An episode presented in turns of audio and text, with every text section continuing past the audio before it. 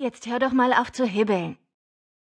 Neben mir auf dem Bahnsteig steht Fabienne und tritt von einem Bein aufs andere. Ich muss schon wieder pinkeln. Außerdem guck dich mal an.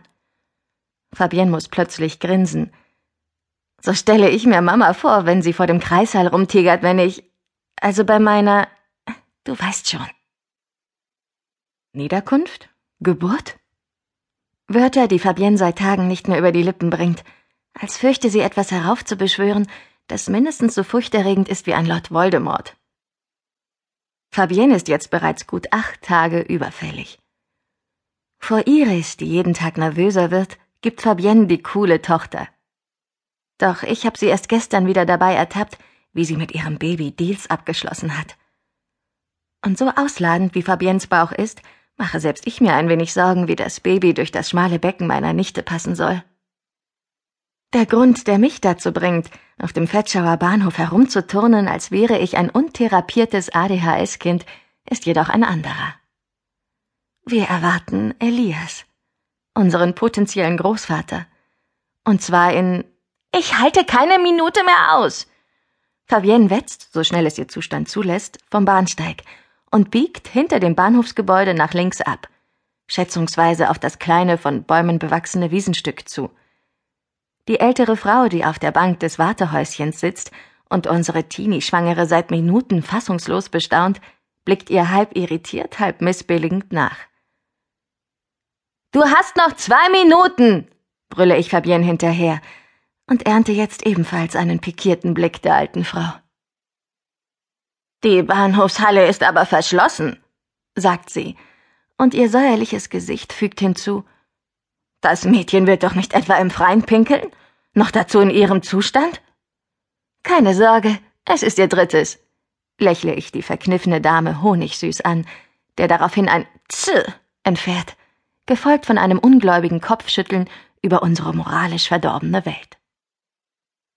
Eben als ich mich frage, ob Fabienne mit ihrer Kugel überhaupt noch im Hocken pinkeln kann oder ob ich sie gleich mit unserem unbekannten Großvater wie einen auf dem Rücken liegenden Käfer aus einer misslichen Lage befreien muss, bringt ein feines Sirren mich auf den Grund unseres Hierseins zurück.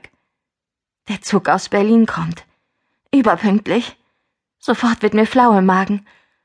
Bei unseren beiden Telefonaten hat Elias Ringelblum zwar freundlich geklungen, aber was ist, wenn er sich als ältere Variante von Bernd entpuppt? Es heißt doch immer, der Apfel fällt nicht weit vom Stamm. Was also, wenn Iris und ich mit Elias auftauchen, vom Regen in die Traufe kommen? Was, wenn ich in ein paar Sekunden bereue, die Briefe gefunden und Elias aufgespürt zu haben? Das hättest du dir früher überlegen müssen, Meermann.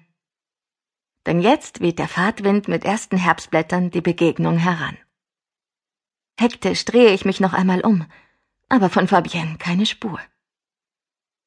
Ich zupfe mir Pferdeschwanz und Kleid zurecht und stelle mich mit artig gefalteten Händen neben die Zugtür, die eben vor mir hält, bereit einem tattrigen alten Herrn über die Stufen zu helfen.